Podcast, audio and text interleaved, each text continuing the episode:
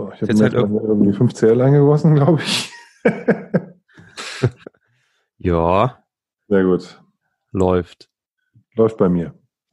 Besser als die ganzen 10. Obwohl, die würden, 10 passen bestimmt in so ein Glas, oder?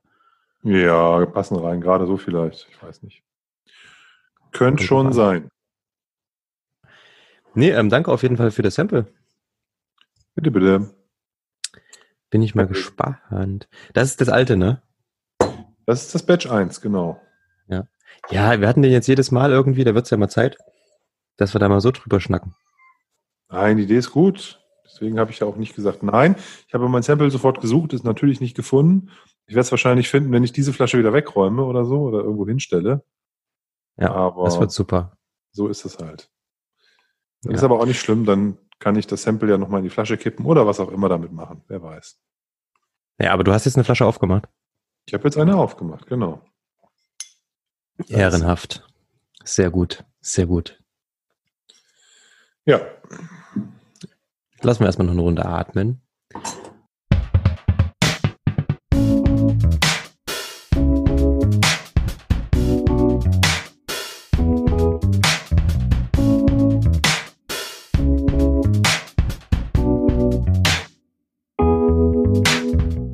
Herzlich willkommen zu Dram Good, dem Whisky Podcast. Mein Name ist Oliver.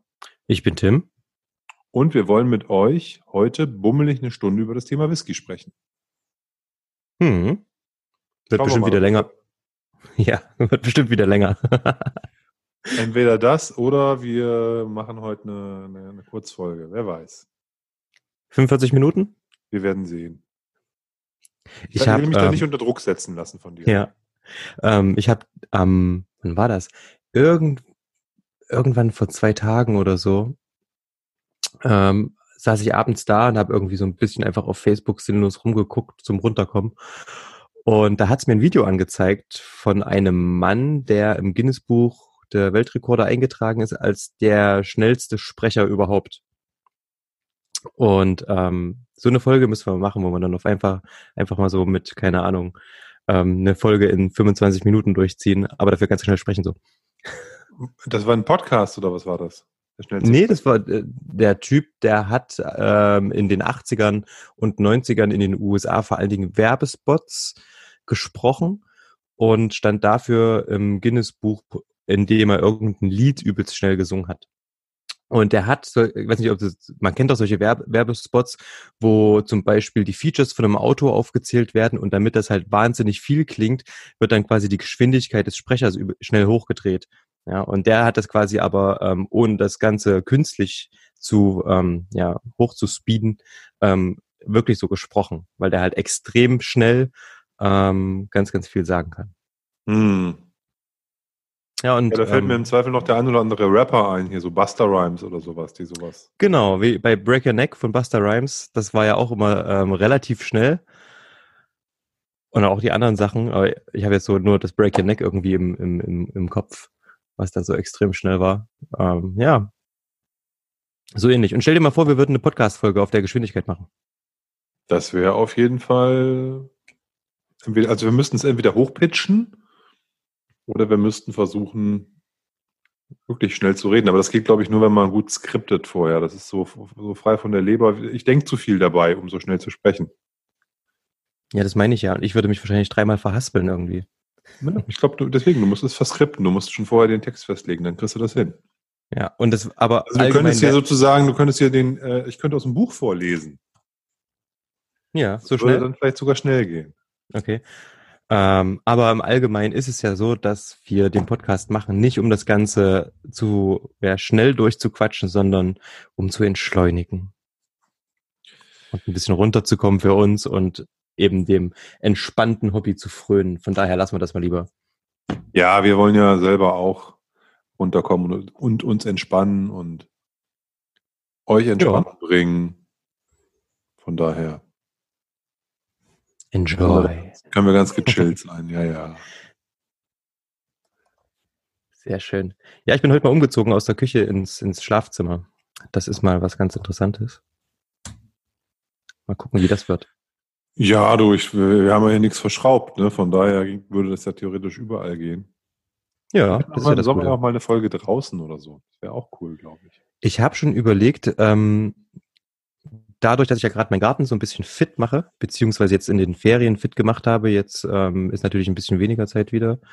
Aber so nach und nach kann man ja trotzdem immer mal was machen. Und dann könnten wir uns ja mal wirklich für eine Folge ans Lagerfeuer setzen, um diese Stimmung auch am Lagerfeuer so ein bisschen ähm, einzufangen. Müssen wir mal schauen, wie wir das technisch gelöst kriegen, ob wir da vielleicht einfach uns mit einem Headset und ähm, Handys in der Tasche ans Lagerfeuer setzen. Aber das war gestern so meine Idee, habe ich auch dran gedacht. Lieber Tim, ich sehe uns beiden da sitzen, ein Dram in der Hand, die Feuerschale vor ja. uns, zu unseren Füßen knistern. Ja lodernde Flammen. Ja. Holzstückchen, die dann, äh, wenn das Feuer in die Luftlöcher im Holz kommt, so wegplatzen und durch die Gegend fliegen. Das wird Rauch spitze. steigt auf. Mhm. Nein, klingt gut. Oder? Ja, ja, du, ich finde das, ähm, so Lagerfeuer und Whisky sind zwei Sachen, die gut zusammenpassen, denke ich. Mhm. Finde mhm. ich. Und ich finde, am Lagerfeuer schmecken dann auch die rauchigen Whiskys oft gar nicht mehr so rauchig. Ist dir das mal aufgefallen? Hm, weiß ich nicht. Nein, ist mir nicht aufgefallen, aber ich habe jetzt auch nicht drauf geachtet. Also, ja. Hm. Ich bin jetzt auch nicht der Typ, der jetzt jedes Wochenende Lagerfeuer macht, deswegen fehlt mir da vielleicht einfach ein bisschen die Erfahrung. Ja. Ja, ich auch nicht jedes Wochenende, aber so ab und zu. Also ich habe im letzten Jahr ähm, andersrum gesagt, wenn ich ein Lagerfeuer gemacht habe, habe ich eigentlich meistens auch ein Glas Whisky da getrunken, weil das war meistens dann irgendwie abends mit Freunden noch im Garten gesessen. So oft kommt das auch nicht vor, dass wir quasi noch länger dann im Garten sind. Ähm, da einfach den Kindern geschuldet, die müssen irgendwann ins Bett. Aber wenn das mal vorkam, war schon drei, vier Mal, ähm, dann gab es auf jeden Fall immer einen schönen Dram dazu. Und ich habe ja schon beim letzten Mal gesagt, dass meine Living Bottle jetzt fest im Garten de deponiert ist. ja, sehr vernünftig, aber die war nicht rauchig, ne? wenn ich mich richtig erinnere noch an die Korrekt. Ja, ja, ja, ja, ja. Aber fast stark, also gefühlt. ja, alles gut. Nein, also äh, ich, wir haben hier im Garten, wir haben gar keine Feuerschale. Ich habe hier auch noch kein Feuer im Garten gemacht. Das ist bei euch schwierig. So, ist jetzt auch nicht so wild, ne? also von daher kein Problem. Kann, die könnte man schon machen, also geht schon, ja? aber hat hm. sich einfach auch nicht ergeben. Von daher ähm, fehlt mir da ein bisschen die Erfahrung. Zumindest hier bei mir zu Hause. Ja, ist ja auch nicht so schlimm. Würde ich fast Nein, sagen. aber ich, so, so, so ein, also überhaupt draußen sitzen und noch, äh, wenn es ein bisschen frischer wird, noch ein, ein, ein, Glas Whisky genießen, ist auf jeden Fall eine gute Idee. Ja, also das passt halt auch voll, ja. Das ähm, ist ganz gemütlich. Selbst abends jetzt im Sommer, wenn es wieder wärmer wird, die Abende vielleicht ein bisschen lauer sind, ähm, abends mal draußen sitzen und ähm, wenn es eben nicht mehr so warm ist, dann einen Dram trinken. Das ja, beziehungsweise wenn es mal abends wieder warm ist, weil momentan ist es ja abends saukalt. Also tagsüber kann, kann ich in T-Shirt äh, draußen sitzen, aber sobald die Sonne weg ist, gegen im späten Nachmittag, wenn du dann im Schatten mhm. sitzt, das ist schon unangenehm kalt. Und gerade wo das auch so windig ist. Oh, mi, mi, mi. Sehr schön. Ähm, ich merke schon. Nö, aber äh, ja, ich weiß, was du meinst, aber da hilft dir dann das Lagerfeuer und der Whisky. ja, der könnte da helfen, das stimmt. Was machen wir heute? Du hattest doch einen Vorschlag, dann kannst du dir noch auch vorstellen. Du hast doch zu mir gesagt, so. du, möchtest, du möchtest, dass ich was raussuche und dass du was raussuchst und dann kannst das du war ja mal, so mal, mal das, das, mal vorstellen. Genau, das war eigentlich so eine, ähm, weiß nicht, ich habe die Woche Post bekommen und ähm, was da drin war, ist einfach ein Buch über Whisky gewesen. Da dachte ich mir so, hey, warum ähm, quatschen wir nicht mal im Podcast über ähm, Whisky-Bücher? Und es gibt ja eine Vielzahl, also unfassbar viele ähm, verschiedene Whisky-Bücher und auch verschiedene Ansätze, Bücher über Whisky zu schreiben. Und ähm, ich habe den Olli einfach gebeten, er soll mal eins raussuchen was er vielleicht gerade liest oder was er cool findet. Und ich suche auch eins raus und wir ähm, ja, haben einfach beispielhaft hier da ein Buch rausgesucht. Und die sind, glaube ich, relativ unterschiedlich, äh, verfolgen unterschiedliche Ansätze. Ich habe rausgesucht ein Buch, das nennt sich Chasing the Dram, Finding the Spirit of Whiskey von Rachel McCormack.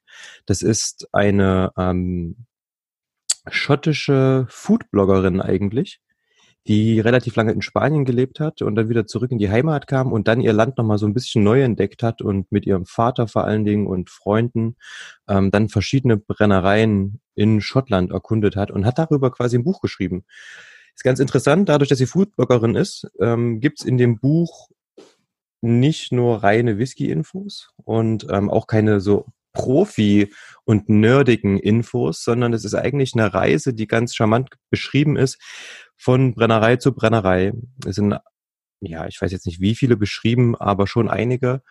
Und das Ganze eher aus der Sichtweise von einem, ja nicht Amateur, aber von jemandem, der nicht ganz so tief in der Materie steckt und dafür aber wahnsinnig viel lernt.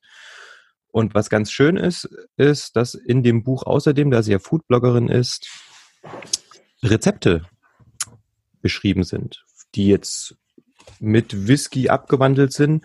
Ähm, das geht los. Wie gesagt, ist ähm, auch sie hat Freunde auch zum Beispiel in London, wo dann Rezepte mit indischem Einschlag sind und ähm, dann das Ganze mit Whisky verfeinert wird. Und so ist das Buch im Endeffekt ein kleiner Reisebericht. Nicht das typische Buch, wo man jetzt nachschlägt, wie viel Liter produziert diese Brennerei im Jahr, wie schmeckt der New Make der Brennerei, was auch natürlich möglich ist. Es gibt natürlich, ich glaube, einen Haufen Bücher, die genau das tun, so allgemeine Infos zu den Brennereien zu geben.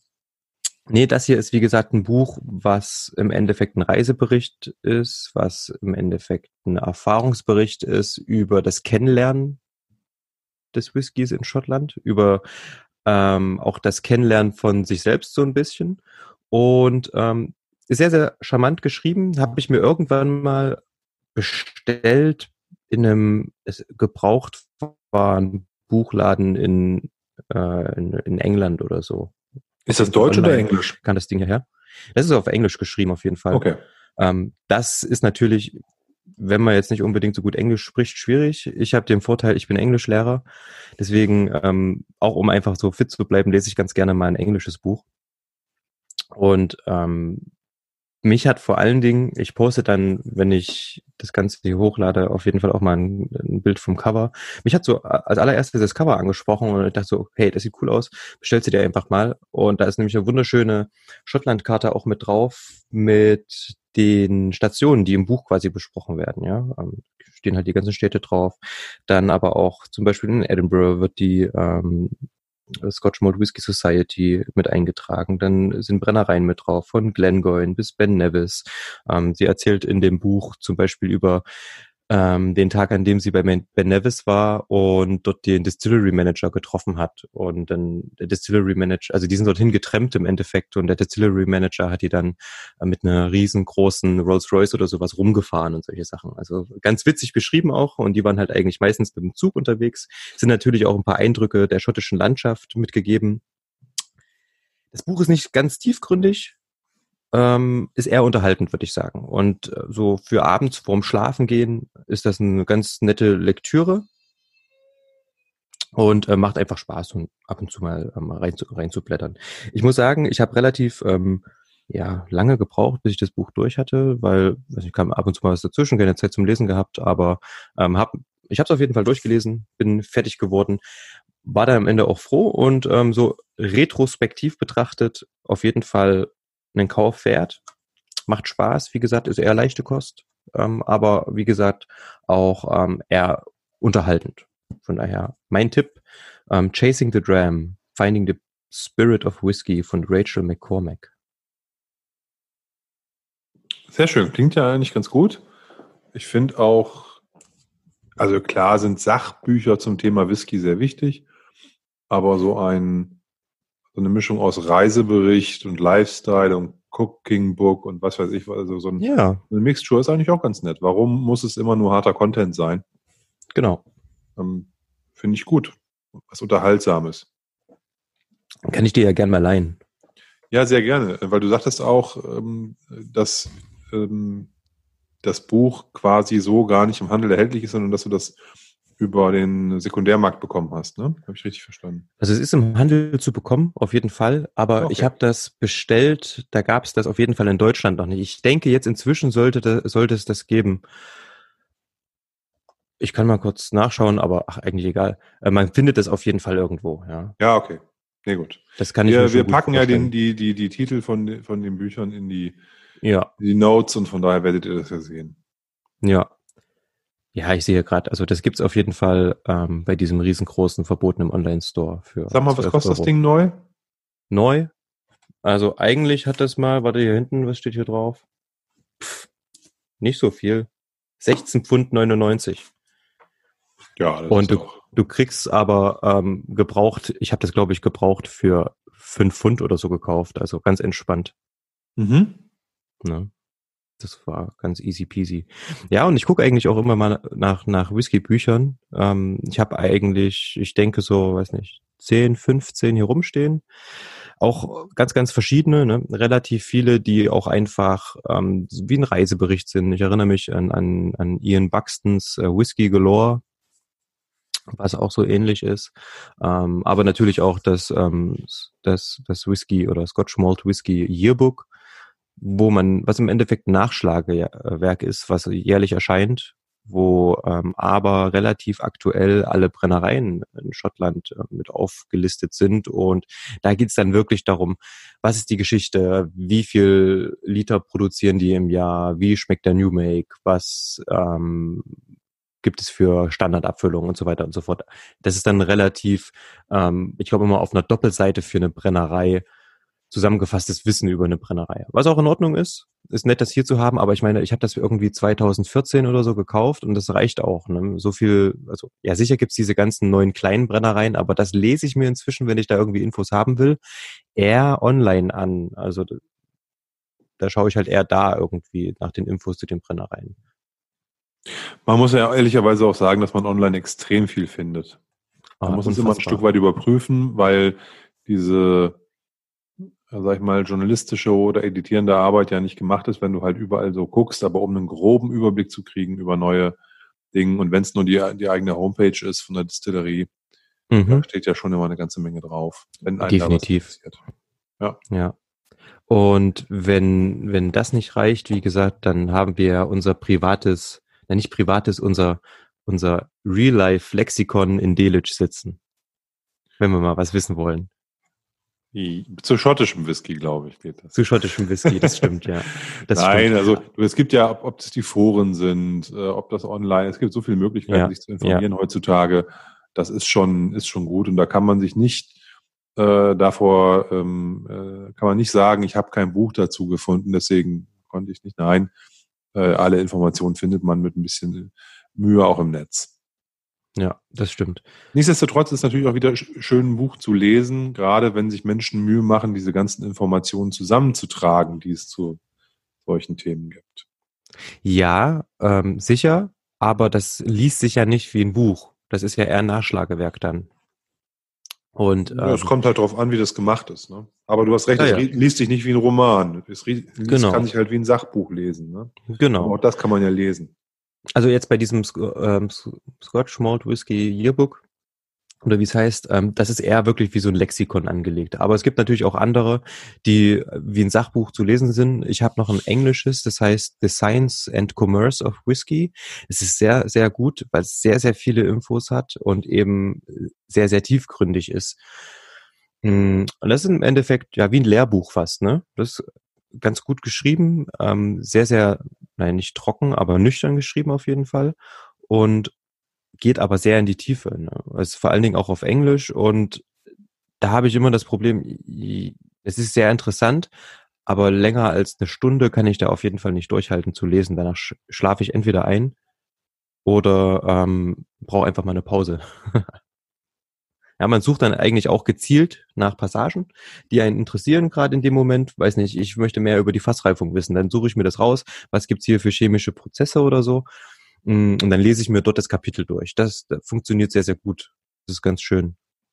Ja, und du musst natürlich auch immer wissen, zu dem, ähm, dass es immer stand zu der Zeit, wo der Autor oder die Autorin das Ding recherchiert und geschrieben und äh, verlegt hat, ne? Oder gedruckt Ja, auf hat. jeden Fall. Ne? Auf Also jeden das heißt, das ja. kann ja nach zehn Jahren auch äh, sich alles etwas anders darstellen, sowohl was den Besitz von Brennereien betrifft, wie die sich aufstellen, was deren Philosophie ist, etc. etc. Und Ja. dadurch muss man immer, immer auch ein Stück weit als Zeitkapsel sehen, so ein Buch. Ne? Das, mhm. das entwickelt sich in dem Sinne nicht weiter, sondern das ist halt ein auf, auf ein, ein Ende hin, also ab einem bestimmten Zeitpunkt ja dann festgesetztes Wissen, ne? wo es nicht weitergeht. Ja, na klar. Das ist natürlich, ähm, ich habe von einem, von einem Kollegen von mir, der im letzten Jahr in Rente gegangen ist, der wusste, dass ich mich gerne mit Whisky befasse auch und auch gerne mal ein Buch dazu lese. Der hat mir zwei alte, also zwei richtig alte Whisky-Bücher aus den 80ern irgendwie mitgebracht, die er im Schrank zu Hause rumstehen hatte. Immer so, ah, hier brauche ich nicht, kannst du haben. Ähm, und das ist cool zu sehen auch. Also man hat da Natürlich ist das eine so Nachschlagewerk, aber man hat da drin natürlich dann diese, diese ganzen alten Flaschen stehen, so, wo wir heute so ein bisschen auch danach jagen, ne? Keine Ahnung, ein alter Bunner Heaven 12, ein alter Tali 10 oder so. Und man hatte, hat dann quasi da in dem Buch eingefangen, wie die Flaschen, wie der Whisky aussah und geschmeckt hat irgendwo, ähm, zu der Zeit, als das Buch geschrieben wurde. Was natürlich cool ist. Ja, definitiv. Das ist halt, also das ist ja immer so bei Sachbüchern, dass du halt, oder überhaupt generell, wenn jemand etwas schreibt, dass der ähm, maximal nach hinten blicken kann, aber nicht nach vorne oder zumindest nicht auf Tatsachen basierend nach vorne. Ja, das stimmt. Von daher ähm, ist, das, ist, das, ist das schon immer sehr spannend. Und da, da kann auch ein Buch aus den 80ern oder noch früher interessant sein. Ne? Es gibt ja, ja eben. auch viele Bücher über, über Spirituosen, die noch viel, viel älter sind. Ja, absolut. Wobei ich ehrlicherweise gestehen muss, dass ich, was das Lesen von Büchern über Spirituosen betrifft, relativ jungfräulich bin. Okay. Also ich habe ich hab drei Bücher über Spirituosen, na vier vielleicht. Und davon sind ähm, sind zwei Bücher Whisky-Bücher und davon habe ich eins vor kurzem erst angefangen zu lesen. Also ich äh, kann da nicht auf eine große äh, große Leseerfahrung zurückgreifen. Mhm. Ja, ist ja nicht schlimm. Nee, ich habe ich hab ein Buch über Tequila und Mezcal, was ich mir mal vor ein paar ah. Jahren gekauft habe. Okay. Und habe äh, ein Buch über Cocktailrezepte. und die beiden, Bücher, die beiden Bücher habe ich bestimmt schon 10, 15 Jahre. Aber das Buch über Cocktailrezepte ist ein reines Rezeptbuch, oder? Genau. Oder gibt's, okay, gut, ja. Das ist ja aber da, da gibt's so kleine, ja, ja da gibt's da gibt's auch so ein paar Beschreibungen, was ist Whisky und was ist Gin und so, ne? Also das ist so wirklich Welches Buch ist das? Hast du das im Kopf? Nein, weiß ich jetzt nicht. Ja, Cocktailbücher sind ja auch so eine so eine Buchkategorie für sich, finde ich auch wahnsinnig cool eigentlich. Ja, das ist jetzt nicht so ein mega Standardwerk. Das Werk, das habe ich halt irgendwo mal durch Zufall bin okay. ich im Buchhandel drüber gestolpert und habe es einfach eingesagt. Da habe ich mich jetzt, da weiß ich jetzt auch gerade gar nicht, was da drin steht. Groß. Habe ich schon wieder alles vergessen. Ähm, ja, und, und, und gar nicht so lange her, vielleicht zwei, drei Monate, da habe ich mir von, von Ralphie ähm, sein Buch gekauft. Jetzt muss ich mal gucken, genau wie es heißt, ähm, weil ich vergesse den Titel immer, weil ich es auch noch nicht gelesen habe.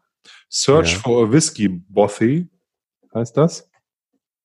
Ja. Das soll auch eher anekdotischer Natur sein. Bin ich aber, wie gesagt, noch nicht dazu gekommen, das zu lesen. Es und gibt, ja. wo, wo, ich, ich mag Ralphie sehr und von daher bin ich da auch eigentlich ganz gespannt drauf, mhm. das mal zu lesen. Ähm, aktuell, und das ist auch das Buch, was ich aber heute in der von dir gestellten Aufgabe vorstellen wollen würde oder möchte. Schieß ist, los. Ist, ähm, das, das Buch heißt Bourbon, ein Bekenntnis zum amerikanischen Whisky. Mhm also ein Buch über Bourbon. Und der Autor heißt Thomas Dominik. Dominik. Dominik? Dominik. Thomas Dominik. Der ist ein Spirituosenexperte laut Rückband, laut, laut, laut Buchinformation. Ich weiß, der kommt irgendwie aus der Barszene. Okay. Der ist auch sehr, der ist auch für, für, für Cocktailthemen und sowas bekannt und hat sich hier seiner Lieblingsspirituose, äh, wenn ich das richtig verstanden habe, die er auch sozusagen für Cocktails am liebsten benutzt, äh, hat quasi sich damit auseinandergesetzt und ein Buch geschrieben. Ja. Welches relativ umfangreich ist. Das Ding hat, muss ich gucken, knapp 430 Seiten. Also schon ein Hi. dickes Ding. Und es ist ein Sachbuch. Es ist jetzt kein anekdotisches Buch, sondern es ist ein, tatsächlich eine Zusammentragung von Informationen zu Bourbon und Rye, zu allem, was man im amerikanischen Whisky sonst noch so findet an Stilblüten. Mhm. Das liest sich jetzt nicht so trocken, wie es klingt, wenn man jetzt denkt, 400 Seiten Sachbuch, sondern das hat eigentlich eine ganz nette Struktur. Das fängt an mit der Geschichte zum Bourbon, ja. also wie es dazu gekommen, dass man überhaupt in Amerika Getreide destilliert und daraus ähm, Schnaps macht. Ähm, fängt an so quasi mit den ersten Besiedlungen und ähm, geht dann über Prohibition und diese ganzen Themen, also was waren so die historischen, historisch wichtigen Punkte beim amerikanischen Whisky, geht dann über in so ein paar fachspezifische Betrachtungen, was ist Bottled and Bond, ähm, äh, Fassreifungsthemen und sowas, also wo du halt ähm, so ein paar, paar Begrifflichkeiten klärst und ähm, warum, was eine Mashbill ist und äh, wie, wie die ähm, Whisky-Produzenten das nutzen. Und äh, dann steigt er, und da bin ich gerade so ein bisschen, da hänge ich gerade so ein bisschen fest, dann steigt er so in Produktion ein. Mhm. Ja, also wie wird destilliert, ähm, welche Getreide, Fermentation, Destillation und dann eben, was das Holz da für eine Rolle spielt. Ja, welche Fässer, wie das Holz gelagert wird und so weiter und so fort. Das ist jetzt, ähm, also dieser ganze Produktions- und, und, und, und Fassreifungsteil, das sind mal so eben so 80, 90 Seiten und da habe ich mich, ja, wenn du so über Destillationsapparate der Beschreibungen liest, das ist, das ist jetzt zum Teil, den ich nicht ganz so spannend finde. Aber der hat mit Sicherheit auch seine Freunde und ich finde es gut, dass er sich die Mühe macht, das so gut zu beschreiben. Ja. Der geht auf Potstills ein und wo der Unterschied ist und also das ist schon, das hat schon echt, echt Content. Das ist jetzt nicht nur einfach runtergeschrieben so, sondern das hat ähm, da hat er sich intensiv mit beschäftigt, das merkt man, wenn man das liest. Und der, die, das ist sozusagen die erste Hälfte des Buches. Die zweite Hälfte beschäftigt sich dann tatsächlich mit den ähm, Spirituosenfirmen und deren ganzen Marken und Abfüllungen und Destillerien, mhm. die besitzen. Ne, das, das heißt, äh, das Kapitel heißt Ein Marktplatz und Tausende von Whiskys. Und da geht er erst kurz auf die Mikrodestillerien ein, die ganzen neuen. Und dann geht's schon los. MGP, Beam Centauri, Brown Forman, Diageo und so weiter und so fort. Da hämmert er die dann durch auf irgendwie, ja, 200 Seiten fast. Okay. Und geht dann da auf die ganzen, auf, das ist auch wieder schön geschrieben. Also, so, wenn man, wenn man dann Brown Forman liest, dann geht es so ein bisschen um die Frage nach dem Gründungsmythos. Erstmal, wie ist dieser Konzern entstanden? aber auch dann um Fragen der einzelnen Produkte innerhalb dieses, äh, dieses Konzerns und wie sind die entstanden und wie grenzen die sich ab und was bedeutet das, ein Tennessee Whisky zu sein. Und all diese ganzen Dinge spielen dann halt eine Rolle. Okay. Ja, wie sich auch, wie sich die Konzerne miteinander verfädet haben, wie die gegeneinander gearbeitet haben, wie dieser Niedergang des amerikanischen Whiskys äh, nach der Prohibition oder diese schwierige Phase halt, die die Entwicklung von den Destillerien beeinflusst hast, welche es auch nicht mehr gibt und so. Also schon, also es ist, sind, sind viele Sachinformationen, aber nett auch in so einer Mischung aus Sachthemen und Fakten und eben so ein historischen, so ein historisches Umfeld gekleidet. Und das macht er ganz gut und das ist, das liest, ich habe zwischendurch mal immer wieder bei den, bei den, bei den Spirituosenkonzernen gelesen oder bei den großen ja. Firmen. Ja. Ähm, Gerade wo ich vorne im Produktionsprozess ein bisschen festigen, habe ich mal hinten drin ein bisschen geblättert. Das kann man da auch machen. Ja, das heißt, wenn man jetzt sagt, ich suche jetzt was zum Thema ähm, Michters, dann findet man da was. Oder wenn ich jetzt sage, ich will, ich suche, mhm. ähm, möchte was zu Jack Daniels Whisky wissen, dann findest du das natürlich unter, unter, unter Brown Forman, Tennessee Whisky, dann kommst du halt dann dahin. Was ich, das Einzige, was mir an diesem Buch so ein bisschen fehlt, ist ein, ein, ein Inhaltsverzeichnis, also nicht ein Inhaltsverzeichnis, ein Glossar. Also, oder wie nennt man das? Ein Stichwortverzeichnis, so rum ja. meine ich mhm. Dass ich halt äh, meinetwegen suche so etwas wie Rye Whisky und dann möchte ich halt wissen, auf welchen Seiten was über Rye Whisky steht. Ne? Oder dass ich sage Jack Daniels und dass ich dann gucken sehe, okay, Seite 238 und folgende. Ne? Ja, das ist das verstehe. Einzige, vielleicht hört ja der Thomas Dominik sogar zu, dass das Einzige, was ich mir wünschen würde, für, falls es hier eine neue Auflage gibt, dass hinten noch so ein Stichwortverzeichnis reinkommt, weil das finde ich bei Sachbüchern eigentlich unerlässlich, gerade wenn die 400 und irgendwas Seiten dick sind. Ja. Ja, das muss nicht Lexikon-Charakter haben, aber dann kann man so einfach mal in so ein Thema reinstoßen, ohne dass man gleich da ähm, ganze Kapitel lesen muss. Ja, ansonsten ist ein Hardcover-Buch, ist schwer, ist, ähm, ist groß, hat eine, hat eine, hat eine, es ist toll gestaltet. Also die Optik mhm. ist auch sehr schön. Vorne auch so geprägt, geprägt, ne? Ja, ist so ein bisschen eingeprägt, genau. Das Wort Bourbon ist so reingestanzt quasi ja. Ja. In, die, in, in, in das Cover. Und was ich ganz sympathisch finde, äh, man kann das Buch natürlich auch bei Amazon bestellen oder bei anderen großen Buchhändlern. Ich habe es jetzt aber bei ihm direkt bestellt. Und ja. äh, dann schreibt mir dir auch eine Mail und sowas. Das ist ganz cool. das ist halt über, der, der sitzt in Österreich oder lebt in Österreich und du kriegst es dann aus, aus Österreich halt zugeschickt. Für, also ohne Versandkosten für den Preis von dem Buch. Und ähm, kostet 45 Euro, glaube ich. Ja. Genau, 45 Euro kostet, steht hinten noch drauf. Und wenn äh, du das bei dem bestellst, schickt er das halt genau für den Kurs auch zu, ohne weitere Versandkosten. Und wie gesagt, ja, hallo Oliver, hier ist, der, hier ist dein Buch. Ähm, äh, hier ist die Rechnung, bitte überweise. So, du kriegst erstmal das Buch, dann die Rechnung zugeschickt, kannst du überweisen. Ah, okay. Das ist auch sehr vertrauensvoll, finde ich auch toll. Und äh, das finde ich gut. Wie bin ich drauf gekommen? Ich habe den Autoren auf der Hansespirit in Hamburg mit einem eigenen Stand gesehen und da, da lagen so ein dicker Stapel Bücher. Ja. Es ist nur das Problem, dass wenn man auf so einer, auf so einer Messe ist wie der Hansespirit, riesengroß, wo man, und ich war da am Eröffnungstag, der ging von 18 bis 22 Uhr. Und wenn man ähm, um 18 Uhr oder kurz vor sechs, also kurz vor 18 Uhr dann da reinkommt, hm und um 21.15 dann an so einem Bücherstand vorbeigeht, dann ist die, die, ähm, die intrinsische Motivation, sich jetzt mit Literatur auseinanderzusetzen, nicht ganz so groß, wie man sich das vielleicht wünscht.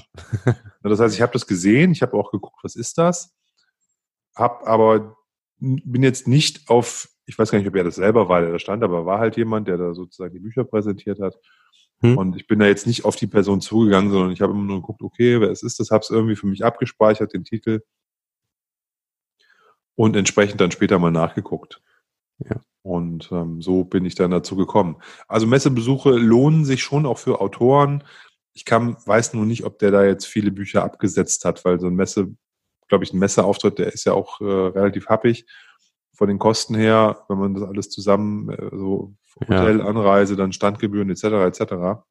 Da weiß ich nicht, ob sich das so lohnt. Aber um sein Buch publik zu machen, als Werbung, um Werbung zu machen, mit Sicherheit, äh, da bin ich auf jeden Fall einer, der da quasi als Kunden dort gewonnen wurde und dann entsprechend sich das Ding gekauft hat später oder bei ihm bestellt. Das das wäre übrigens wirklich für eine, für eine Whisky-Messe an sich cool, wenn es einen Stand gäbe. Also jetzt hier nicht tausend Stände mit, äh, keine Ahnung, wie viel Autoren, aber wenn es einen Stand gäbe, der wirklich spezialisiert ist auf Whisky-Bücher und Whisky-Literatur, da gibt's garantiert genügend Leute, die da Bock drauf haben. Ähm, kann ja, ich mir, fällt zumindest, mir fällt zumindest Alba Collection ein. Die haben ja nur, die haben ja einfach nur Karten und selbst das ist cool. Nur muss man sagen, da stehen auch Leute hinter, die Lust ja. haben, über Whisky zu reden einfach. Da geht es ja nicht nur um deren Karten, sondern ja. jeder, der da an den Stand kommt, der, mit, der, der verfällt ja gleich in ein, eine Fachsimpelei. Genau. Ähm, und so stelle ich mir das bei so einem Bücherstand auch vor, wenn du Das kann man ja hm? so ein, äh, wer ist das? So ein, Spiel, so ein, so ein Whisky trinkender äh, Bücherling da, da, da, da sitzt und der sich halt mit, mit Literatur zu Whisky, zum Thema Whisky auch gut auskennt. Ja, das ist schon cool.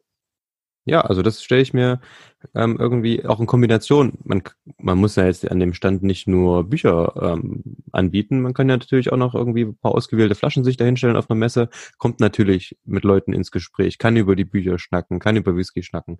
Ich glaube, das ist so ein Ding, würde ich mir auf Messen wünschen. Wenn ich nichts zu tun hätte, würde ich das machen. Übrigens. Ja, mir, fehlt, mir fehlt dafür, muss ich ehrlicherweise sagen, so das äh, Know-how zu Spirituosenbüchern. Aber es gibt eine ganze Menge, glaube ich es gibt auch viel, was, was, ähm, ähm, was, was bestimmt was gut ist. Und das ist, finde ich, das ist schwierig, das herauszufinden. Ja, das ist ja ähnlich wie mit Whisky an sich. Ich meine, da gibt's auch alte Bücher, die dann gefragt sind bei manchen Leuten. Ich erinnere mich an irgendeine Messe, wo ich, also an, nee, es war in Berlin, ähm, da bei einer allgemeinen Spirituosenmesse und da gab es wirklich eine Sektion, wo antike Cocktailbücher angeboten wurden. Das heißt, so richtig alte aus dem 18. Jahrhundert, wo das Ganze losging. Oder ähm, natürlich auch 19. 19. Jahrhundert. Und ähm, da wurden richtig, richtig halb zerfledderte Cocktailbücher angeboten, die die Leute aber gekauft haben, weil da historische Rezepte drin standen. Fand ich auch interessant.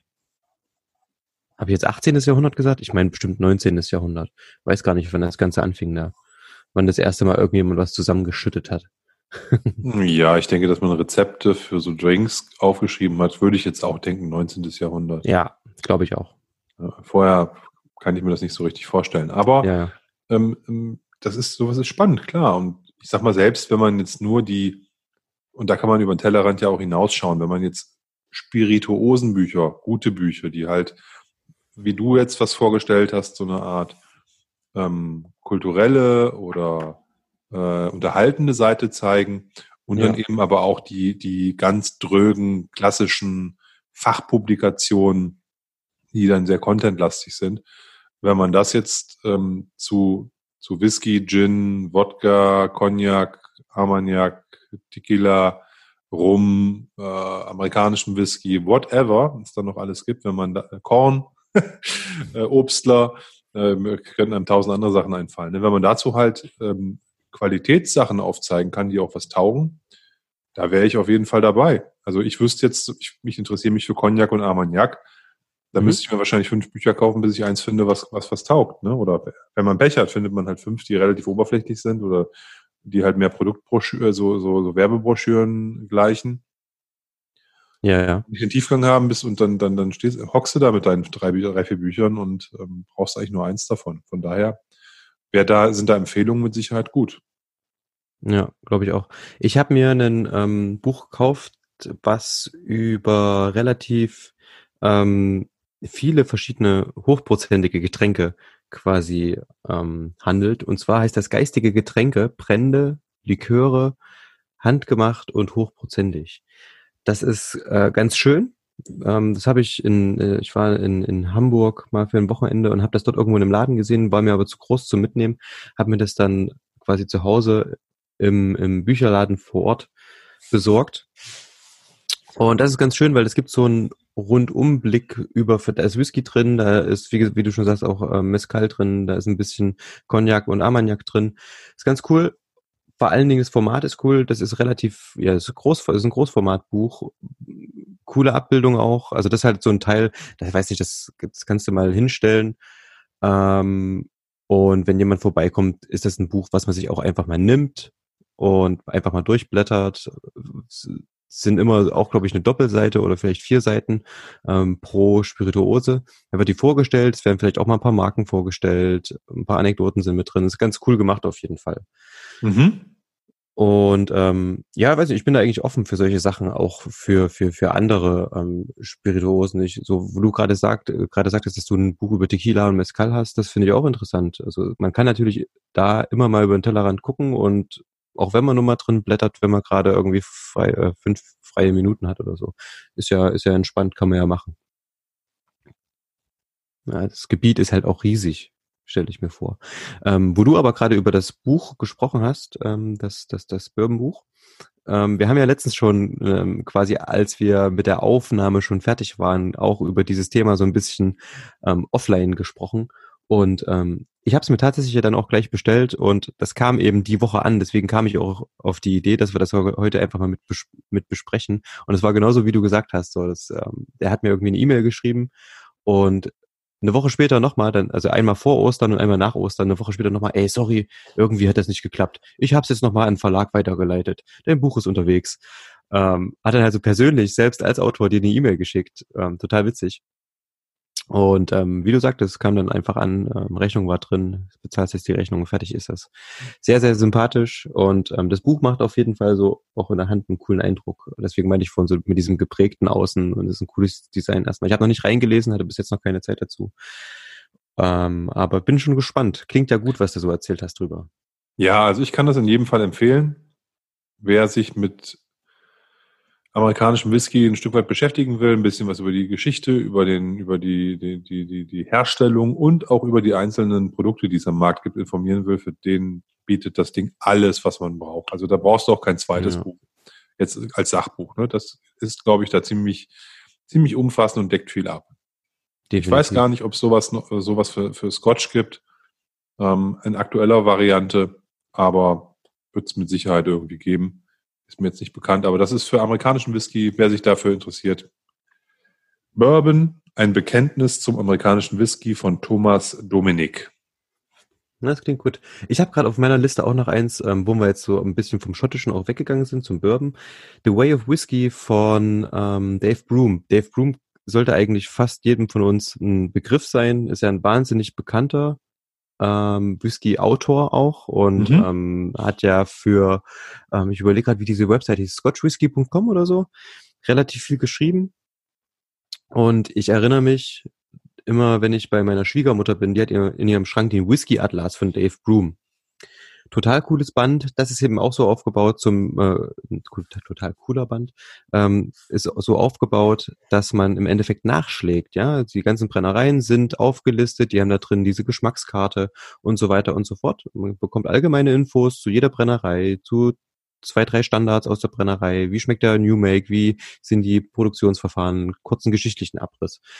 Nachschlagewerk eben. Und der hat aber ähm, vor ein paar Jahren, ich weiß nicht, vor zwei, drei Jahren, ein japanische, also der hat sich ja sehr, sehr viel mit japanischem Whisky beschäftigt. Und The Way of okay. Whisky ist im Endeffekt ein Buch über ähm, die komplette, nein nicht die komplette, aber ein Großteil der japanischen Whiskys. Das heißt dann als äh, Untertitel quasi noch A Journey Around Japanese Whisky. Und ähm, das gibt's im Englischen und ich glaube auch auf, auf, auf Deutsch inzwischen. Wurde Hast also, du das? Also wurde, Nein, ich habe es nicht. Ich bin aber ähm, gerade dabei, mir das, also das wird das nächste Buch, was ich mir kaufe. Das habe ich mir hier. Ich habe so eine kleine Liste, sind noch zwei, drei andere drauf. Unter, andere, unter anderem das ähm, Irish Whiskey Buch, ähm, was im letzten Jahr, glaube ich, rauskam. Und finde ich interessant, halt auch mal so die anderen Regionen so ein bisschen zu erkunden. Und das bestelle ich mir auf jeden Fall. Und ich denke aber auch, dass ich mir da das ähm, Original ähm, also im, im Englischen bestellen werde, weil das finde ich einfach cool. Und das Buch ist wunderschön gemacht auch, ja. Also das hat so einen ähm, so ein Craftpapier ein, Einband irgendwie oder so ein japanisches Feinbüttenpapier oder sowas außenrum. Ähm, sieht ganz sieht ganz cool aus. Ich hatte es schon mal in der Hand, habe es dann nicht mitgenommen, ähm, werde ich aber noch machen. Allerdings ist das relativ preisintensiv. Ich glaube, es kostet 50 Euro. Aber dann kauft ja, man mal eine Flasche weniger. Ja, aber für ein gutes Buch, komm, ist schon okay. Ja, ja, ja, definitiv. Ähm, wie gesagt, dann, ähm, wir geben so viel Geld für irgendwie anderen Kram aus, dann ist das, glaube ich, besser angelegt und ähm, informativ. Man hat viel davon, finde ich gut. Also wenn man sich überlegt, was die was was das Schreiben eines Buches an Aufwand ist, dann ähm, gerade wenn es auch noch Inhalt hat und jetzt nicht nur einfach eine runtergeschriebene Geschichte ist, mhm. ähm, dann ist mit Sicherheit auch so ein Preis gerechtfertigt. Ja. Auch die 45 Euro für das Bourbon-Buch, die sind absolut gerechtfertigt. Ja. Und da kommt ein, das, ähm, es gibt ja dieses, dieses ähm, Irish Whisky, Phoenix von der Grünen Insel, kam ja letztes Jahr irgendwann, war das, habe ich auch überall gesehen, ne, wurde überall angepriesen. Habe ich mir bis jetzt noch nicht bestellt, habe ich aber auch vor. Ähm, das kommt in die, ich weiß nicht, was das kostet, 20 Euro oder so, fast äh, geschenkt vor, ne? Also wenn man überlegt, was ist ja ein ganz schöner Aufwand wirklich, wie du gerade schon gesagt hast, ein Buch zu schreiben, ähm, das zu verlegen und es ist nun mal, Whisky ist immer noch einfach mal ein Nischenprodukt. Es gibt die Zahl ist zwar wachsend derer, die auch mal ein Buch darüber kaufen würden, ne? ähm, aber ich denke, das ist trotzdem noch absolute Nische. Ja, man muss jetzt vielleicht noch unterscheiden. Ich glaube, wenn du ein ähm, auf Englisch oder als Ire ein Buch über irischen Whisky schreibst, ist es ja auf der ganzen Welt verkaufbar. Ja, weil ich glaube, die, äh, die Iren, ähm, es kaufen nicht nur Iren, sondern es kaufen halt Menschen auf der ganzen Welt, weil Englisch auch eine Sprache ist, die in der Regel auf der ganzen Welt auch gelesen und verstanden werden kann. Ja. Ein äh, Buch über Bourbon in deutscher Sprache hat einen deutlich begrenzteren Kreis möglicher Leser. Mhm. Ja, das heißt, die Auflage wird viel, viel kleiner sein und endlich kleiner. Und dementsprechend, damit sich das überhaupt lohnt, muss der Autor natürlich auch ein bisschen Geld damit verdienen. Ja. Von daher wird auch das natürlich äh, aufgrund der geringeren Auflagemöglichkeiten auch ein bisschen teurer sein. Aber das ist auch okay. Ja. Nicht völlig in Ordnung. Ja, beim irischen Whisky sagst du was. Ich habe ähm, ich hab hier gerade einen offen stehen. In meinem Glas. Ich habe hab heute, ich habe ich hab, ich hab heute ein Sample bekommen. Völlig verrückt. ähm, Spitzenüberleitung. Ich werde verrückt. Ähm, ja, der irische Whisky. Wir haben ja in den letzten Wochen relativ häufig über einen irischen Whisky gesprochen, beziehungsweise irgendwie am Rande immer mal so ein bisschen den Namen erwähnt. Weiß auch nicht. Die Flasche hat uns verfolgt. So ein Kann bisschen. So ne? sagen, ja. also wir haben erst über irischen Whisky gesprochen, da kam der mit. Ähm, wir haben dann über ähm, mal kurz über verrückte Fassreifung gesprochen, da wurde der mit genannt. Ähm, wir haben über, über, über einfach Genuss gesprochen, wo wir quasi ähm, ja kurz erörtert haben, ob wir denn jedes Mal richtig verkosten und uns Notes machen und das Ganze irgendwie erkunden wollen oder einfach genießen wollen. Ich glaube, da haben wir den irgendwie kurz mitgenannt. Hier und da war, hat er uns auf jeden Fall immer ähm, verfolgt. Welcher war das, Olli? Ich spreche das bestimmt wieder falsch aus, aber es ist der Geländer Loch. Misonara Misonara Finnish Single Malt, Irish Whiskey, 13 Jahre. Ich sag nochmal, was auf der Flasche steht. 13 years in American Oak Bourbon Barrels, finished in Japanese Misonara Oak Pancheon Barrels. Genau, kommt mit 46 Prozent. Ich würde denken, der ist gefärbt. Meinst du? Auch wenn auf der Flasche nichts dazu draufsteht. Wieso ja, von der Farbe also, her, die sieht so dunkel aus. Äh, das sind die, das sind die Mitsunara-Fässer. Keine Ahnung. Steht auf jeden Fall nicht drauf, dass er, ähm, steht nichts drauf. Von daher, who knows. ich freue mich Badge wie Bolle.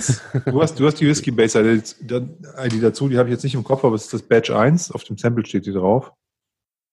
Ja. Das ist die 103715. 103715. Sehr gut. Also für alle, die nachschauen wollen, was wir da haben, ähm, wir haben den jetzt vor, ja, zu Beginn des Podcasts, also vor einer Dreiviertelstunde ungefähr, eingegossen. Mhm.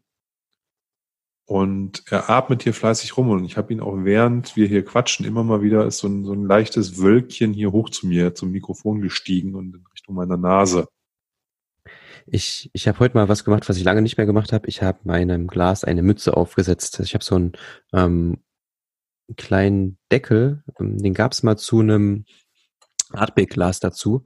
Und der passt komischerweise eigentlich so auf Glencairns, der passt hier, ich habe einen, äh, mein Glas, was ich immer benutze, ist von Riedel, ähm, so ein eigentlich ein Rumglas, aber das ist im Endeffekt ein Glencairn-Glas mit, mit Stiel. Und das Hast du genau gesagt, drauf. das ist von Lidl? Nee, Riedel mit R. Riedel, okay. Ja, Riedel. Ähm, ist eigentlich ein Glas ist von Lidl. und das mit dem Deckel funktioniert ganz gut, weil wenn man jetzt reinschnüffelt, dann ähm, kommt da wirklich, wirklich einiges aus dem Glas raus. Schön. Macht Spaß. Ähm, wie gesagt, ich habe auch die, ja, ich hatte den, wie gesagt, schon ein, ein, ein paar Mal irgendwie im Glas gehabt, hatte mal ein Sample davon, ich glaube, und dann mal noch eins. Und der hat mich nicht wirklich losgelassen, aber ich habe mir nie eine Großflasche bestellt davon. Ich weiß nicht warum. Ist natürlich, hm, ja, weiß nicht, vielleicht weil es ein Ihre ist. Nee, eigentlich auch nicht. Bisher ist es nicht passiert. Mal schauen. Es gibt ihn auf jeden Fall noch. Und ähm, das war ja so ein Spalter immer, ne? Ähm, was hier so ein bisschen prominent ist, ist so eine, ähm, ja, jetzt habe ich es wieder, so eine Sandelholznote, ne? so, so süßlich, holzig. Der Einfluss von, von den Mitsunara-Casts ist wirklich, wirklich kräftig. Und da steht ja drauf, also der ist 13 Jahre alt, dass der auch 13 Jahre lang in Ex-Bourbon-Fässern reifte und dann umgefüllt wurde in äh, Mitsunara-Fässer. Das heißt, es war kein Jahr lang das Finish, wer weiß, wie lang das war.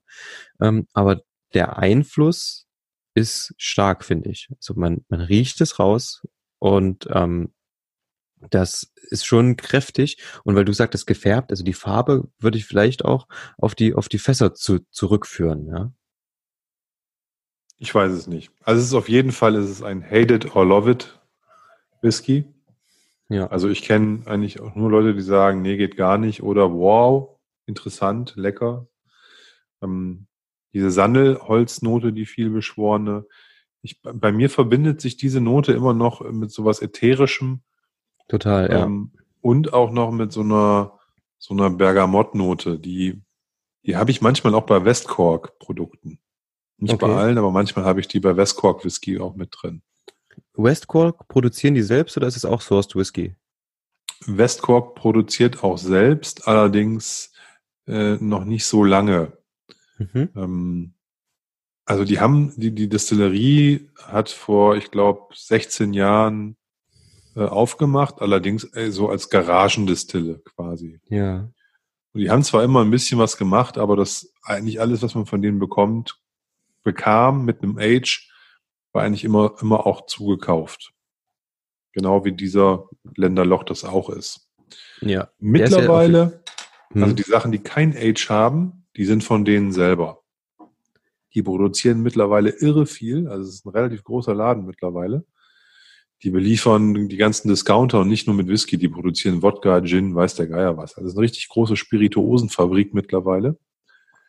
Machen aber auch sehr, sehr experimentierfreudig Whisky. Die haben, die Westcorker, die haben gerade einen, ein neues Line-Up raus mit ähm, Finishes. Das ist immer Bourbon Barrel und dann gefinished mit und da sind Calvados Fass, äh, ich weiß gar nicht was, sind glaube ich fünf oder sechs verschiedene Fässer, ähm, die da, äh, zu denen es jeweils eine eigene Abfüllung gibt. Rum, Sherry, Port, hieß mich tot. Was jetzt, irgendwas habe ich noch vergessen. Virgin Oak. Ähm, sind auf jeden Fall relativ viele. Und das ist deren eigenes Produkt. Wenn du jetzt einen 16-jährigen oder einen 12-jährigen Westcork kaufst, ist es in der Regel Sourced Whisky und zugekauft. Okay. Und Genau. weiß man von welcher Brennerei bei Westcork? Meine, bei, bei ähm, Glendaloch ist es ja auf jeden Fall, ähm, weißt du das? Die meisten sagen, das ist a Coolie, aber Ja, stimmt. Es, also ich habe, was ich das gelesen ist habe, Single war Malt, auch- es steht nicht, es steht nicht Potstill drauf. ja, Das ist nur Single Malt, es steht auch nicht drauf Triple Distilled. Also es ist kein Bushmills. Äh, Es steht nicht Potstill Whisky drauf, damit ist es voraussichtlich auch kein Middleton. ja, Und dann Ja. wird es ein Coolie sein. Aber so hundertprozentig weiß ich das auch nicht. okay, ja, das war auch das, was ich gelesen habe, irgendwie, dass es Cooley ist. Keine Ahnung. Aber ja, wird dann wohl stimmen. Also auf jeden Fall in diesem Batch 1, das ist ja das, also ich habe jetzt das Batch 1 ge- äh, aufgemacht. Mhm. Das ist in, kommt in so einer vier, da kommt die Flasche in so einer viereckigen Dose, die aussieht wie ein Stück Holz. Äh, Also ein, Papp, Ja. ein viereckiger Pappdose, ein viereckiger Pappkarton. Ja, Ähm, wie gesagt, der sieht aus wie so ein, wie ein Holzstück eigentlich, wenn man das so sich, sich genau anguckt. Und da ist halt das dann drauf gedruckt. Also quasi die Holzstruktur ist, ist, die, ist der Hintergrund für das, für Schrift und alles. Und ähm, das ist Batch 1. Das Batch 2 kommt in einer runden Tube und die ist so, so babyblau. Ähm, das das kenne ich aber nicht. Ich habe auch noch niemanden gefunden, der so ein Ding offen hat oder der da was zu sagen kann, ob die sich gleichen. Aber das wäre natürlich auch nochmal spannend zu wissen, ob die die Qualität in Batch 2 auch noch haben, die sie in Batch 1 haben. Mhm. Ähm, ich kann den ja mal mir ordern, weil ich brauche auf jeden Fall, ich hätte gerne eine Flasche davon. Dann können wir ja mal vergleichen.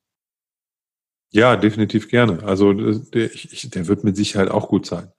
Ähm, ich kann mir nicht vorstellen, also ich, ich würde behaupten, das ist deren, deren bekanntestes Produkt. Die machen ja relativ viel. Okay. Zig Abfüllungen mit irgendwelchen verrückten Stout-Fassreifungen und also das meiste sind, sind irgendwelche welche Fassreifungen. Manche mit Alter, manche ohne. Ähm, dann gibt es ähm, äh, Abfüllungen, wo die verschiedene Fässer miteinander ähm, äh, mischen. Triple Barrel und weiß der Geier Ja, was. ja. Double Barrel gibt's glaube ich, auch. Also die haben schon eine ganze Menge Auswahl. Die Non-Ager sind dann in der Regel äh, in der Überzahl, glaube ich. Es gibt nicht ganz so viele, die ein Alter haben. Diesen, Mhm. diesen, diesen Mitsunara Cask Finish haben sie jetzt noch einen nochmal in, in, in, in Alt rausgebracht. Ich glaube 17 oder 20 oder sowas. Der ja kostet 17, den kann keiner bezahlen. Aber, ja, der ist out of. Ich glaube 280 Euro oder so. Ja, verrückt. Ne? Also das ist, Ja. macht überhaupt, überhaupt keinen Sinn. Also wenn der 17 Jahre in Misonara Eiche liegt, vielleicht, aber das tut er ja nicht. Das ist ja auch nur ein gefinischter Whisky. Mhm. Und Dafür, da, daher ist es natürlich ziemlich, ziemlich absurd, sowas zu machen, ähm, sowas zu bezahlen dafür.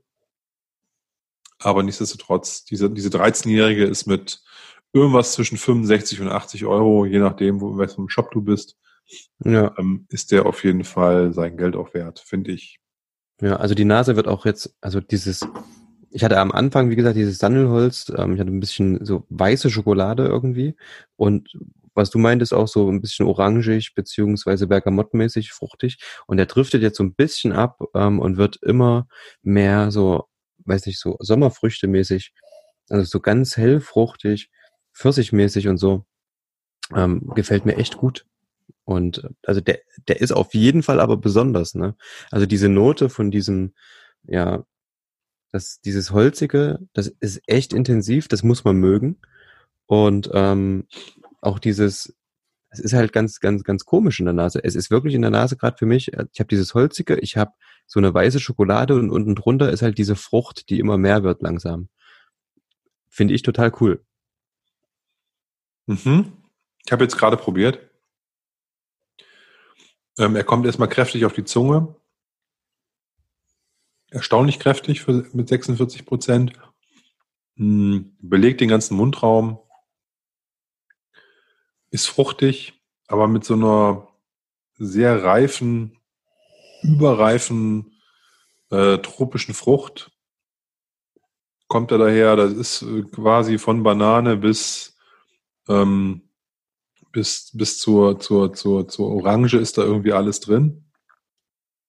Und dann setzt irgendwie im Abgang auch wieder dieses, dieses, äh, dieses ätherische ein. Und ganz zum Schluss kriegt man so eine schöne Schokolade, wo auch irgendwie diese Sandelholznote wiederkommt. Also eine helle, diese weiße Schokolade, von der du vorhin gesprochen hast. Ne? So, ein, so ganz leicht ähm, ist das da mit drin. Mhm. Also ich hatte jetzt hier ich weiß nicht, auf der Zunge war es gerade total auch, ähm, ich überlege gerade, was das ist. Also das ist schwer zu, ich, ich tue mich auch schwer, ähm, das zu beschreiben, was ich da im Mund äh, erlebe und was da passiert.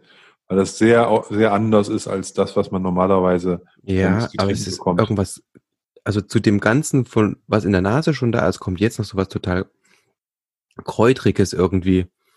Ähm, als ich überlege gerade, also es ist, ja, ist das, es ist ganz schwierig zu begreifen. Es ist auf jeden Fall, ähm, erinnert es mich ein bisschen an was eher Herzhaftes gerade auf der Zunge auch. Also es kommt süß auf die Zunge, sehr kräftig auf jeden Fall. 46 Volumenprozent hat er, oder? Ja, ja, 46. Okay, ich hätte jetzt ein bisschen höher getippt. Ähm, jetzt vielleicht nicht ganz 50, aber schon ein bisschen höher auf jeden Fall als 46. Ähm, cool. Ich muss auf jeden Fall gleich nochmal probieren. Er hat, er, hat Bitter, er hat Bitterkeit. Mhm. Ähm, das ist dann, finde ich, diese Milchschokolade, die du in der Nase hast. Das wird vielleicht beim, beim, beim wird ein Tick bitterer, aber es bleibt trotzdem Milchschokolade irgendwie. Ähm, man hat keine dunkle Schokolade oder sowas bei dieser Bitterkeit, sondern das ist so eine Eichenbitterkeit, Eichenwürze. Hm, und man hat diesen, aber immer noch diesen ätherisch Sandelholz, das, das halt bei mir im, im, im Mundraum nach. Und ich habe auch das Gefühl, wenn der Whisky schon längst weg ist, oder nicht ganz weg ist, aber wenn der sozusagen schon sehr schwach im, im, im, im Nachklang ist und ich irgendwie mit meiner Zunge über die Zähne fahre oder so, dann kommt diese, diese ätherische Wolke nochmal wieder.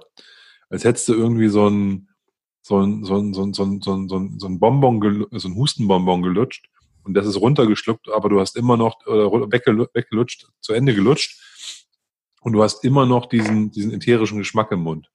Und so finde ja. ich es bei dem Whisky auch total. Der halt, der, der Abgang, also vom Abgang her ist der halt, das ist nicht so ein klassischer Abgang, wie bei einem, wie beim Whisky, wo du sagst, okay, äh, dann hast du die Frucht, dann hast du die Eiche, dann hast du etc. und dann lässt irgendwas nach, eine Komponente wird stärker und wenn eine lang ist, ne? sondern hier ist es halt so, dass der Whisky eigentlich durch ist, finde ich, aber diese ätherische Komponente bleibt irgendwie, mhm. Mhm. bleibt ewig. Habt ihr jetzt immer ich noch? Weiß, ätherisch sagst du. Für mich war es gerade auch so ein bisschen, ja, also so nicht, also ich, ist, ich, kennst du diese Kräuter der Provence aus der Küche? Ja, Kräut, kräuterig ist Hustenbonbon. Also es ist nicht ja. ein Hustenbonbon, sondern es hat die, die Funktion eines Hustenbonbons. Okay, ja, ja. Das Ding ist, ja. das Ding ist weg, aber ich habe den Geschmack immer noch im Mund und das mhm. trägt auch diese, Bei einem, Und- bei einem, bei einem, bei einem Hustenbonbon ist ja, ist ja die Idee auch sozusagen, dass sich der in deinem, du kleidest ja damit deinen dein, dein Rachen aus und so und deinen Mund und das ist ja, das trägt sich ja auch länger und das habe ich hier auch. Ja. Der ist immer noch da, der ist, und der halt halt extrem nach. Auf Ja. dieser einen Ebene des Whiskys. Nicht auf der, ich habe jetzt zum Beispiel die Bitterkeit oder sowas von den, von den 13 Jahre alten Fässern, die ich kurz im Abgang hatte am Anfang, die ist längst weg Mhm. bei mir. Ne, aber ich habe immer noch diesen, diesen Bonbon. Der Bonbon ist, also das ist jetzt nicht so süß, ne? Das ist halt, äh, deswegen ist Bonbon vielleicht so der falsche Begriff. Ja, Aber das kommt auch erst, wenn du ähm, runtergeschluckt hast. Solange ich den auf der Zunge habe, Genau. ist es noch nicht da. Ich schluck runter und sofort geht es los. Also total cooler Abgang und also Mhm. auch Nachhall dann. Ne? Also der lebt im Endeffekt davon, finde ich. Also die Nase ist cool, wie gesagt. Und da findest du auch gerade, jetzt kommt auch so ein bisschen Kokos dazu auf jeden Fall. Wenn das Glas ein bisschen leerer ist, also hat jetzt relativ viel Platz hier bei mir im Glas. Ich habe mir irgendwie verrückt viel eingegossen. Äh, aus der Flasche ist da irgendwie mehr reingekommen, als äh, ich geplant hatte. Deswegen ist bei mir jetzt noch ein bisschen was drin im Glas oder ein bisschen mehr. Aber nein, ich äh, habe den ja vorher schon probiert und ähm, mehrfach. ja. Und ich bin da, bin, äh, wie gesagt, begeistert und finde, das ist ein ganz spannendes Produkt. Während du gerade ähm, gerade kurz länger gesprochen hast, ich habe mir gerade eine Flasche bestellt. Nicht schlecht. Hast du dir die Batch 1 oder Batch 2 bestellt? Zwei. Also dieses, ähm, das erkennt man ja daran, dass das Batch 1, was du vorhin sagtest, diese Holzoptik ähm, Genau. Pa Packung hat und ähm, Batch 2 kommt in einer Dose, die im Endeffekt auch so ein Babyblau hat, glaube ich. Nee, sehr gut. Ja, können wir mal schauen. Das ist auf jeden Fall so ein Teil, der ist außergewöhnlich und ähm, entweder hat man darauf Bock oder überhaupt nicht, aber Ich würde auch, äh, cool. ich würde auch unseren Zuhörern, wenn ihr was, wenn ihr, äh, andersrum, wenn ihr so offen seid, vom Kopf, vom Geschmack her, ne, dass ihr, dass ihr euch das traut, dann bestellt einfach die Pulle, die ist gut. Wenn ihr jetzt ein bisschen zurückhaltender seid, dann guckt, dass ihr euch erstmal vielleicht irgendwo ein Sample besorgt. Ich weiß nicht, das gibt es jetzt auch nicht an jeder Ecke, ne? muss man halt mal schauen. Die Flasche ist total gut verfügbar, aber es, ich kenne jetzt nicht so viele Leute, die davon was offen haben und ich weiß auch gar nicht, ob ich den auf einer Messe mal irgendwo offen gesehen habe. Aber ich würde, wie gesagt, wenn ich, wenn ich, wenn ich eher zimperlich wäre und vielleicht mit Experimenten nicht so gut klar käme, ähm, vielleicht nur Whisky trinke und nichts anderes, da würde ich vielleicht von so einer großen Flasche die Finger davon lassen, außer man kennt jemanden, dem man die dann aufs Auge drücken kann, wenn es nicht so der richtige ist. Weil der ist schon wirklich sehr speziell. wir haben Ja, im Impressum ein Postfach angegeben. Du meinst als Recht, Resteverwertung? Ja, ne, aber Ja, klar. Also das geht, da, da, da, da wäre ich natürlich auch mit einverstanden. Nein, Spaß beiseite. Also das, ich, ich, ich kann das Ding vorbehaltlos empfehlen für Menschen, die gerne mal auch was ausprobieren, was probieren, was jetzt nicht immer dem gängigen Geschmacksmustern folgt. mhm. Für, für Leute, die da ein bisschen, ähm, das meine ich gar nicht negativ, ne, aber die halt eher klassische, eine klassische, eine klassische Aromen haben wollen, für die ist der nix. nee, absolut Ja. nicht. Und ähm, ja, ich habe ähm, ja, ich hatte, hatte, ich hatte, wie gesagt, ich, ich habe die Story ja schon mal erzählt, eine Sample gekauft, dann äh, stand das erst ewig rum, dann, dann die, dann, dann probiert, dann die Flasche sofort bestellt, ähm, dann noch eine zweite hinterher, die habe ich jetzt aufgemacht. Noch irgendwo ein Sample davon, aber das habe ich nicht gefunden für die heutige Aufnahme. ich wollte eigentlich das 10CL-Sample, was ich noch irgendwie habe, äh, äh, aufteilen und dem Tim nochmal fünf davon abfüllen. Aber ich habe es nicht gefunden, wie das halt so ist. Ne? Ich finde halt äh, äh, irgendwie Samples mal, wo ich denke, oh cool, aber die, die ich suche, naja, so ist es halt manchmal. Aber nicht schlimm, dass die Flasche offen ist. Ähm, das wird jetzt auch ein Journey werden, weil, wie gesagt, ich kenne das Ding auch bisher nur aus, dem, aus, das- aus der Sample-Flasche und jetzt habe ich die große Flasche offen und das ist natürlich, da freue ich mich auch schon drauf, da immer mal wieder von zum Naschen Ja. im Laufe des Jahres. Dafür ist er da. Und ich ähm, habe ja schon ähm, in den anderen Folgen gesagt, bei, für mich war das ein absolutes Sommerding und das ist quasi die richtige Zeit, es wird gerade warm, man kann wieder draußen sitzen. Ähm, vielleicht nicht fürs Lagerfeuer, aber so an sich so ein lauer Sommerabend, da ist er perfekt, da macht er richtig Spaß, der ist easy drinking, der hat Süße, der hat ähm, ganz, ganz viel Interessantes zum Entdecken. An dem Teil kann man sich locker flockig eine Stunde aufhalten und entdeckt anderen noch was Neues. Ähm, der ist nicht, der, der ist preisintensiv, aber ich finde, ähm, der ist nicht zu teuer und ähm, von daher Schluss. Ah, wobei, jetzt. wobei ich sagen muss, so easy drinking finde ich den nicht. Ich finde den, ich kann mich mit dem entspannen. Ne? Also insofern ist er natürlich schon easy drinking, aber das ist jetzt kein Zech-Whisky oder sowas, ne? Ja, null. Das muss man, das muss man schon sagen, ne? Der ist, wenn jetzt jemand ähm, einen irischen ähm, Whisky sucht, um sich mit den mit drei mit mit mit drei vier Kumpels so eine so eine Flasche am Abend zu gönnen, ne, auf dem Balkon draußen, da ist er glaube ich nicht der richtige für. Ich weiß nicht, ob bei dem das dritte, vierte Glas dann auch noch so einem, äh, nacheinander, ähm, also klar, das geht dann wahrscheinlich auch irgendwann, aber das ist dann, glaube ich, Perlen vor die Säue. Da ja, bieten eh. die ihren, glaube ich, anderen Stoff. Ne, da würde hm. ich dann vielleicht irgendwie einen günstigen Teeling nehmen oder hier so einen Stout Cask oder den, den, den Single Malt von Teeling. Das sind, das sind so, so, so schöne, gefällige, gefällige Whiskys oder hier ein, ein, ein Zehner Bushmills oder sowas. Ne? Wenn man jetzt dann hm ähm, was sucht, was, was man so, so ähm, in, in einer größeren Runde einfach wegtrinken kann. Dafür ist er auch, finde ich, ein bisschen zu teuer. Für Easy ja. Drinking. Ich meine, mit Easy Drinking, er ist leicht zugänglich. Ähm, es ist keine Fassstärke, das heißt, er ist jetzt ähm, mit 46 Volumenprozent eigentlich eine gute Trinkstärke abgefüllt. Kommt natürlich ein bisschen stärker rüber, das finde ich gut. Ähm, und ich muss den nicht irgendwie erst verdünnen, damit ich auf meine gewünschte Stärke komme. Ich muss den nicht erst zwei Stunden stehen lassen. Der ist von Anfang an irgendwie ähm, intensiv. Ich kann dort vieles entdecken, muss aber nicht, weil er auch so ähm, sehr gut schmeckt. Und ich finde auch, dass ich den, da, da muss ich auch Bock drauf haben, ne?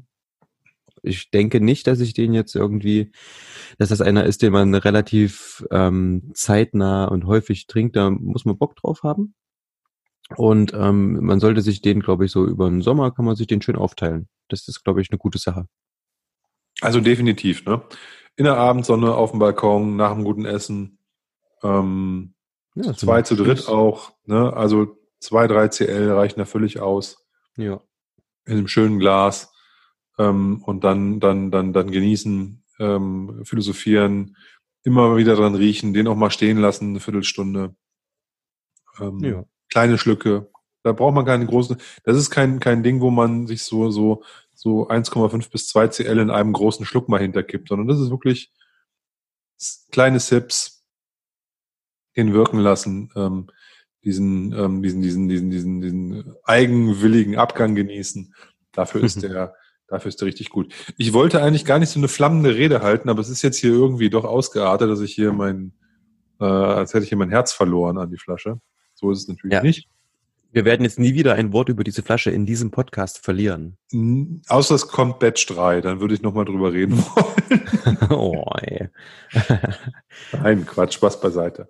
Ähm, wir haben es jetzt, wir haben, wir haben, das war eine gute Idee vom Tim zu sagen, komm, lass uns den nehmen. Wir haben jetzt so viel drüber gequatscht das ist doch jetzt der richtige Moment und von daher war das auch genau richtig.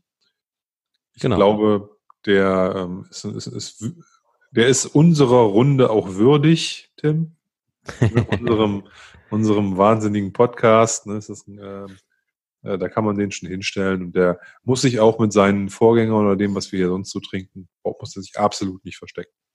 Null. Und ich meine, 13 Jahre für ein, äh, für ein Iren ist ja auch entspannt, ne? Das ist ähm, ein gutes Alter. Ja, das ist auch so ein Thema, Ihren und Alter. Das ist gar nicht so einfach, ist oft sehr preisintensiv, wenn es gut ist. Es gibt natürlich auch Iren mit Alter, die jetzt ähm, nicht ganz so teuer sind, aber die haben dann halt oft auch irgendwo Schwächen. Und mhm. äh, da muss man dann halt, muss man halt gucken. Ne? Aber das ist wirklich ein, ähm, also ein irischer Vertreter, der, ähm, der absolut zu empfehlen ist. Sehr gut. Wir haben es, denke ich, und wir haben heute eine Folge mit genau zwei Themen, einer Verkostung und einem Thema quasi vollgekriegt. Das ist eigentlich ganz, ganz entspannt, finde ich. Ja, vor allen Dingen auch mit so einem pädagogisch wertvollen Themenkomplex äh, Buch und Lesen. Ja, also wie gesagt, man. Kenne ich uns überhaupt nicht, lieber Tim.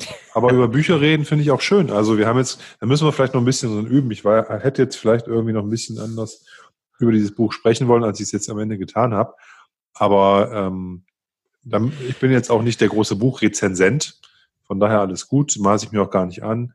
Ich glaube, wir haben einen kleinen Einblick in diese beiden, beiden Bücher gegeben, die wir jetzt gerade, ähm, also ich lese es gerade, von daher war das für mich jetzt ganz natürlich, das zu nehmen. Und du hast, bei dir hat das Buch, was du vorgestellt hast, hat einen bleibenden Eindruck hinterlassen ähm, und kann daher vorgestellt werden. Und es sind ja beides sehr gute Gründe, warum man das macht. Und damit waren auch die beiden gut. Äh, wenn ich das Ralphie-Buch gelesen habe, dann können wir ja noch mal eine Buchfolge machen. dann ja, auf ich, jeden Fall. Wenn, wenn, wenn sich denn so trägt. Ich glaube, der, also weil ich seine, seine, seine, seine, seine Videos auch sehr schätze, wird das Buch mit Sicherheit nicht so schlecht sein. Und es soll ja ein anekdotisches Buch sein, da bin ich auch sehr gespannt was der denn da für lustige Geschichten drin hat. Und ein, zwei Sachen werde ich dann bestimmt noch mal dann erzählen, was denn da der Ralphie so von sich gegeben hat. Das ist jetzt mal was anderes. Wir haben jetzt so Bücher vorgestellt, die wir cool finden und so. Dürfen wir es uns eigentlich anmaßen, ähm, sowas wie auch andere Medien vorzuschlagen? Ich meine, sowas Ralphie, so allgemein YouTube-Videos oder sowas total abgefahrenes wie diese, wie heißen die Teile? Podcasts. Ähm, müssen wir mal überlegen. Vielleicht können wir ich habe mir gerade die Nase geputzt, deswegen habe ich nicht verstanden, was du gerade gesagt hast. Diese anderen ich, was? Diese, diese total abgefahrenen Formate, meine ich, diese Podcasts. Du willst einen anderen Podcast sporten als unseren? Nee, ich meine nur, ähm, mal so das verstehe überlegen. Ich nicht, lieber Tim. Es gibt doch auch andere Formate als unter, unseres. Wir sind halt der ähm, entspannte Laber Podcast und es gibt vielleicht auch andere Formate, wo man sagen kann, hier, da lohnt sich natürlich auch mal reinzuhören. Zum Beispiel oder, Kochen, Kochen mit Kalle oder was meinst du jetzt Whisky-Podcasts? Whisky-Podcasts. Okay. Und Whisky-YouTube-Videos oder Kanäle im Allgemeinen. Oder was gibt es noch? Ähm, vielleicht Websites, die sinnvoll sind, mal anzusehen. Es gibt ja nicht nur Bücher, die man vielleicht empfehlen kann oder über die, die wir nutzen oder über die wir kurz schaffen können. Können wir uns mal irgendwie im Hinterkopf behalten. Ja, du, ja, wir, wir quatschen ja eh dann irgendwie drüber. Aber wir können das gerne mal zum Thema auch machen. Solche, solche Sachen. Ich meine, abgesehen davon quatschen wir eher immer, immer wieder drüber, aber wir können auch mal ein, ein Verriss der Podcaster-Szene machen. Habe ich nichts dagegen. Ja. Oder ja, allgemein auch so, keine Ahnung, Websites. Wir hatten ja gerade vorhin drüber gesprochen, dass wir, ich meine, relativ häufig Infos irgendwie auf Websites suchen. Ist natürlich klar. Was gibt's da? Ähm, vielleicht kann man da natürlich auch irgendwie drüber stacken. Online-Stores oder so, keine Ahnung. Ähm, obwohl, das ist vielleicht das, auch das sind alles schwierig. so, Das sind alles auch so Tim-Themen. Da kennt er sich viel besser aus als ich. Aber nicht schlecht. Ja. Denn ich gebe doch mal, also ich höre ja auch gern zu und lerne. Ähm, das ist ja bei so einem Tresentalk, wie wir den machen, auch wenn er virtuell ist, ja immer das, äh, das ganz Wichtige, dass man da auch was mitnimmt von so einem ja. Abend. Ähm, ja, ich würde gerne ähm, das Buch, was du vorgestellt hast, ähm, mir mal zu Gemüte führen, auch in naher Zukunft mal ein bisschen drin lesen. Bring ich dir da vorbei. freue ich mich, wenn du mir das, wenn du mir das mal ausleihst. Ja, gerne. Und ähm, ja, also von daher ähm, hat sich das schon gelohnt für mich heute. Für mich auch. Wie gesagt, dein Buch habe ich mir ja direkt dann, ähm, als du es mir gezeigt hattest, schon ähm, ja. selbst geordert, weil ich es echt cool fand. So, und ich denke, genug der Plänkelei für heute. Wir wünschen euch auf jeden Fall ein wunderschön, wir bringen jetzt die Folgen immer Sonntag raus, von daher wunderschönen Sonntag höchstwahrscheinlich oder Montag oder Dienstag oder eine wunderschöne Restwoche. Ähm, schön, dass ihr zugehört habt. Bis bald. Wenn ihr Feedback habt, postet's gerne in Facebook oder schickt uns eine E-Mail an tim at dramgood.de oder olli at dramgood.de. Kommt beides an. Wir freuen uns auf jeden Fall. Und macht's gut. Bis bald. Dem ist nichts hinzuzufügen. Bis bald. Bye bye. Música